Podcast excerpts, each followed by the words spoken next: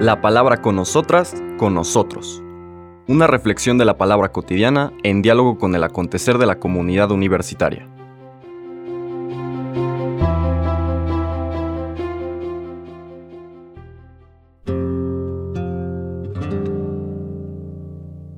Hola, buenos días. Bienvenidas, bienvenidos a la palabra con nosotras, con nosotros. Hoy es lunes 16 de octubre. Ya estamos en la semana vigésima octava del tiempo ordinario, aproximándonos al final del año litúrgico, y seguimos nuestro recorrido por el Evangelio de San Lucas. Estamos en el capítulo 11, versículos del 29 al 32. En aquel tiempo la multitud se apiñaba alrededor de Jesús y éste comenzó a decirles, La gente de este tiempo es una gente perversa. Pide una señal, pero no se le dará más señal que la de Jonás. Pues así como Jonás fue una señal para los habitantes de Nínive, lo mismo será el Hijo del Hombre para la gente de este tiempo. Cuando sean juzgados los hombres de este tiempo, la reina del sur se levantará el día del juicio para condenarlos, porque ella vino desde los últimos rincones de la tierra para escuchar la sabiduría de Salomón. Y aquí hay uno que es más que Salomón. Cuando sea juzgada la gente de este tiempo, los hombres de Nínive se levantarán el día del juicio para condenarla, porque ellos se convirtieron con la predicación de Jonás, y aquí hay uno que es más que Jonás. Palabra del Señor. La lectura de este texto sigue dentro de este relato que ya empezábamos la semana pasada, toda esta mistagogía que nos presenta Lucas de lo que implica acoger el mensaje de Jesús o rechazar el mensaje de Jesús y las consecuencias, desde luego, que eso tiene para las personas. Ya finalmente, el último viernes, veíamos esta crítica que le hacían a Jesús, diciendo que él estaba expulsando al mal espíritu por orden del mal espíritu. Y él les demostraba este absurdo de su propia de su propia argumentación, precisamente porque en la ceguera de que Jesús estaba dejando desenmascarada su pretensión de justicia ante Dios, cuando en el fondo lo que hacían era justificar sus corazones endurecidos, pues ahora vemos esta continuación de la recomendación del Señor Jesús a sus discípulos de tener mucho cuidado de no caer en esta tentación de seguir el estilo del mundo, y cuando habla de la generación perversa, en el texto de este día, de este Evangelio, se está haciendo referencia básicamente a esta práctica o esta manera de entender la relación con Dios, la religión. Vamos viendo algunos de los elementos importantes de esta enseñanza. El primero es que había una multitud de personas que se apiñaban alrededor de Jesús. El texto original es un poco curioso porque dice que se pisaban los pies unos a otros, es decir, había muchísima gente. Es una forma coloquial de describir esto, ¿no? Estaban con mucho deseo y era una multitud quienes querían escuchar a Jesús. Lo primero que les dice es que la gente de ese tiempo, básicamente las autoridades religiosas y toda la parafernalia propia de esa forma de entender la religión, están pervertidos, pervertidos. Y en otras ocasiones hemos dicho que perversión o pervertir viene, su origen es la palabra vertir, el verbo vertir, pero vertir de una manera equivocada, es decir, desparramar, tirar, desperdigar. Esta generación, la gente de ese tiempo, eh, tiene una visión pervertida de Dios, de sí mismos, de sí mismas, de la religión, etc. Y lo que viene después explica en qué consiste esta perversión. Piensan seguir al Dios vivo, pero en el fondo son seguidores del espíritu del mal. O como aparece en otros pasajes del Evangelio, el espíritu de este mundo, el señor de este mundo, el mal espíritu.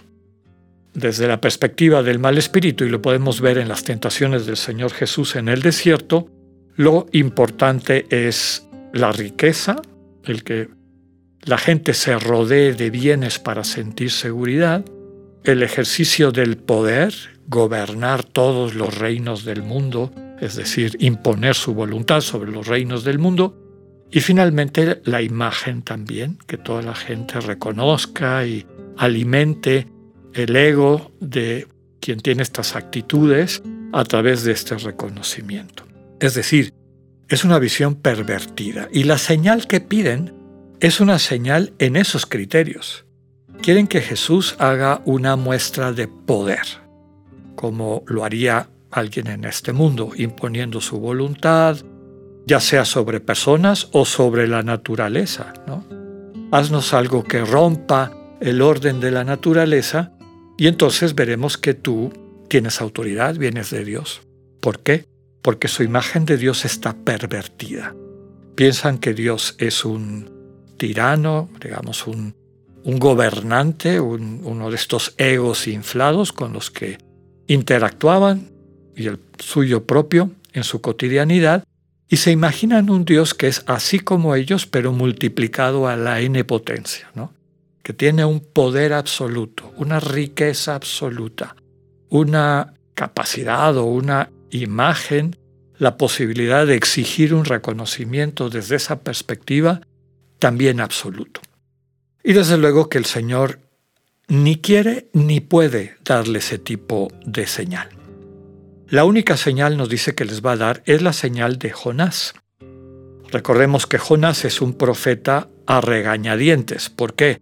Porque Dios lo manda a predicar a la capital del reino enemigo de su pueblo, es decir, a Nínive. Es decir, lo envía a predicar para que se conviertan y Dios no destruya a aquellas personas que le han hecho tanto daño a su pueblo. Entonces, claro que se resiste. La historia de Jonás tiene su sentido. Pero el fondo, la señal es que lo que Dios quiere, lo que Dios emplea, la manera como interactúa con el mundo, no es este poder que ni el ejercicio del poder al estilo del espíritu del mundo, sino el amor como misericordia. Y Jesús les dice, esa es la única señal que les quiero y puedo ofrecer.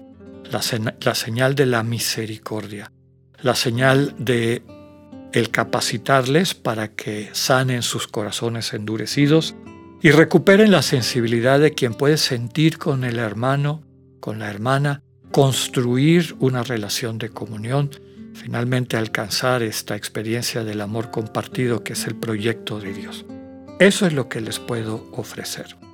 El problema es que no lo aceptan.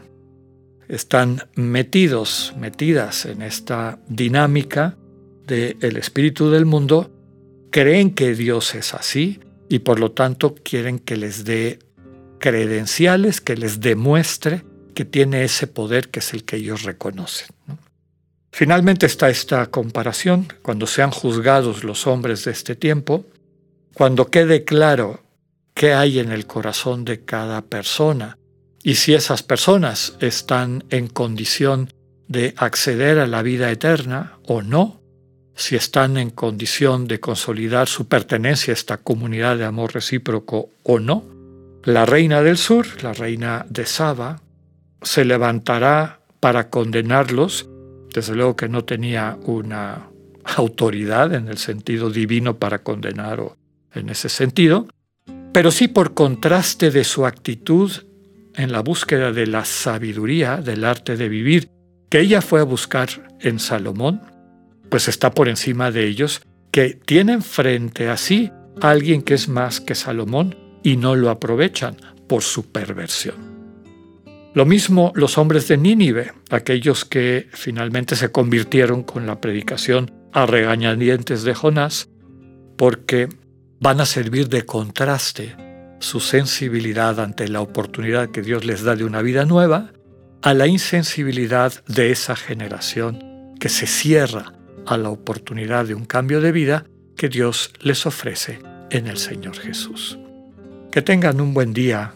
Dios con ustedes.